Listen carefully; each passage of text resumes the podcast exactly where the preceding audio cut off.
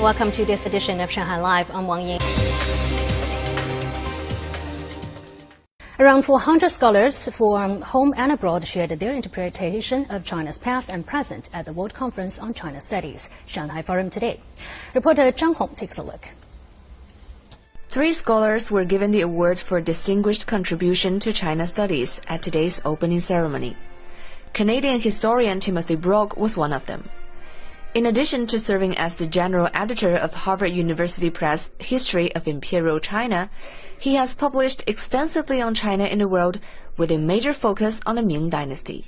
I think the importance of getting uh, foreigners to understand Chinese history is that is, is to make Chinese history not appear to be something that is far away and strange and different whether this has an impact on how we understand each other today, I think it does, because uh, if you can reduce the ignorance that Chinese have of the world and the world has of China, then you reduce the animosity that can arise between people outside China and Chinese people.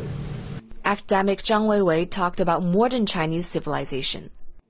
It's the combination of tradition and modernity that makes the China rise and China's civilizational state tick. This concept of uh, people's livelihood first, is very traditional, very Confucius. It's contained in the Shangshu, which was uh, uh, 2,500 years ago. Look at China performing today. China has eradicated uh, extreme poverty, China has created world's largest middle class, 400 million. All these have to do with the government's policy focusing on people's livelihood first. Rachel Murphy, a professor from the University of Oxford, has been looking at labor migration in China since the late 1990s.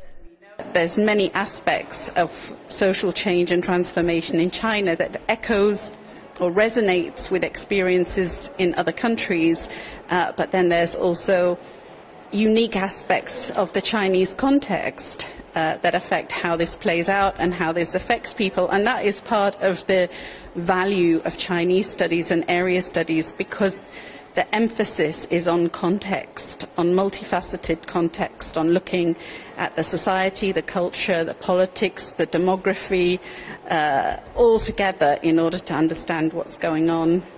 Professor Murphy also noted that in the past, Chinese studies was very dominated by Western scholarship. But now she sees more scholars from different parts of the world who are contributing to the English language global dialogue about what China is, how China is changing the world, and how the world is changing China. Zhang Hong, Shanghai Live. The Broadway musical Natasha Pierre and the Great Comet of 1812 will make its Asian debut at the New Bund 31 Performing Arts Center in Pudong on January the 13th. The shows feature new costume designs highlighting fashion and modernity.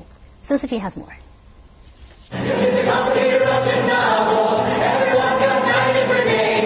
Musical is an adaptation of a 70 page segment from Leo Tolstoy's 1869 epic novel War and Peace.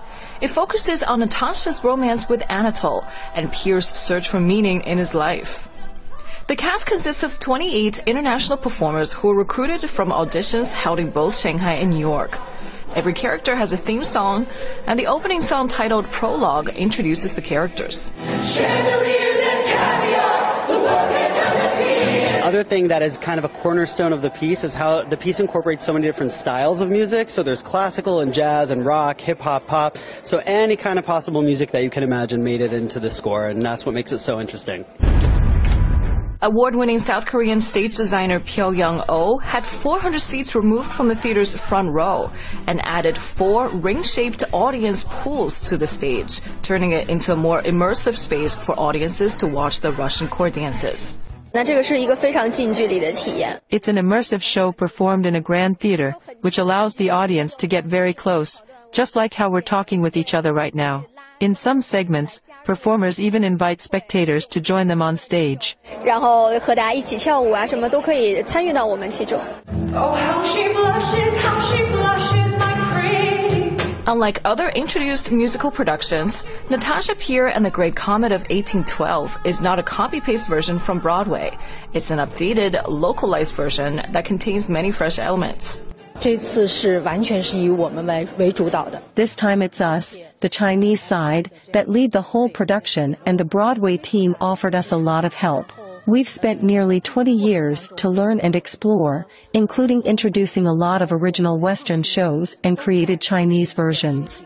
And now, I believe it's time for us to deliver our achievement to the public. The musical Natasha Pierre and the Great Comet of 1812 made its off-Broadway debut in 2012 and hit the Broadway stage in 2016.